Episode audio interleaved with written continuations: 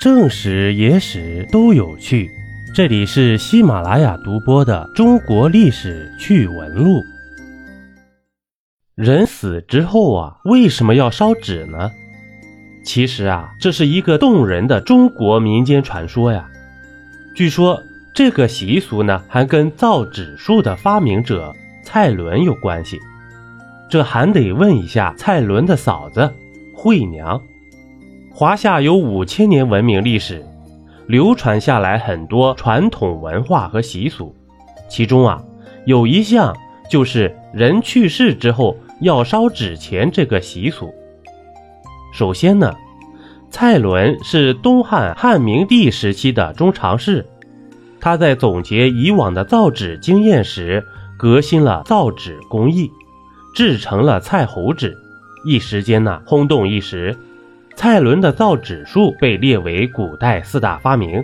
当蔡伦由于造纸术而获得诸多荣誉与财富时，这蔡伦的嫂子呀心里不舒服了。他对蔡伦呢非常的羡慕，所以啊逼着蔡伦的哥哥蔡墨去蔡伦那里学造纸术。这蔡墨呀学了之后呢不得要领，造出来的纸张呢粗糙不堪。发黄发霉还掉渣，这样的纸张啊，自然是无人问津，堆得满屋子都是。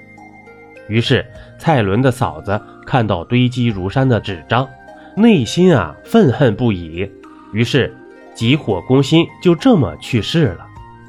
这丈夫蔡默呀，伤心不已，认为妻子去世都是这些纸害的，于是一气之下，便在灵堂前。开始烧起纸来，谁知啊，烧着烧着，突然就听见这妻子在棺材里面喊了：“开门，开门，快开门，我回来了。”这蔡墨啊，立马让人把棺材打开，没想到妻子竟然坐了起来，众人大惊，以为是诈尸了。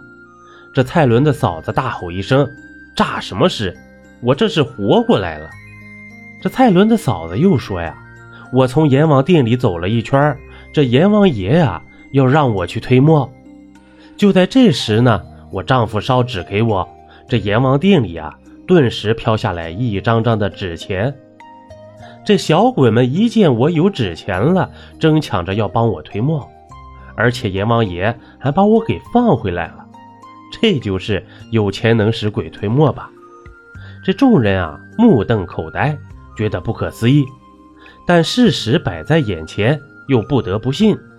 于是呢，就这样一传十，十传百，蔡墨造的纸啊，能在阴间当钱使的消息就传开了。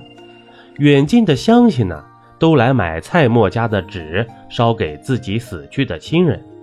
前来买纸的人呢，一时间络绎不绝。但其实啊，这个故事中啊。是蔡伦的嫂子装死，只是为了尽快卖掉堆积如山的纸张，和蔡墨合伙演的一出戏。那当然，这是民间传说，一时啊也是真假难辨了。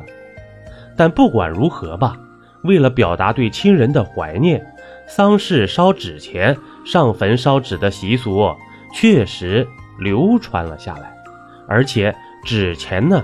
仍是用的类似的粗纸。中国历史故事多，销售技巧啊要记牢了。一杯故事，一口酒。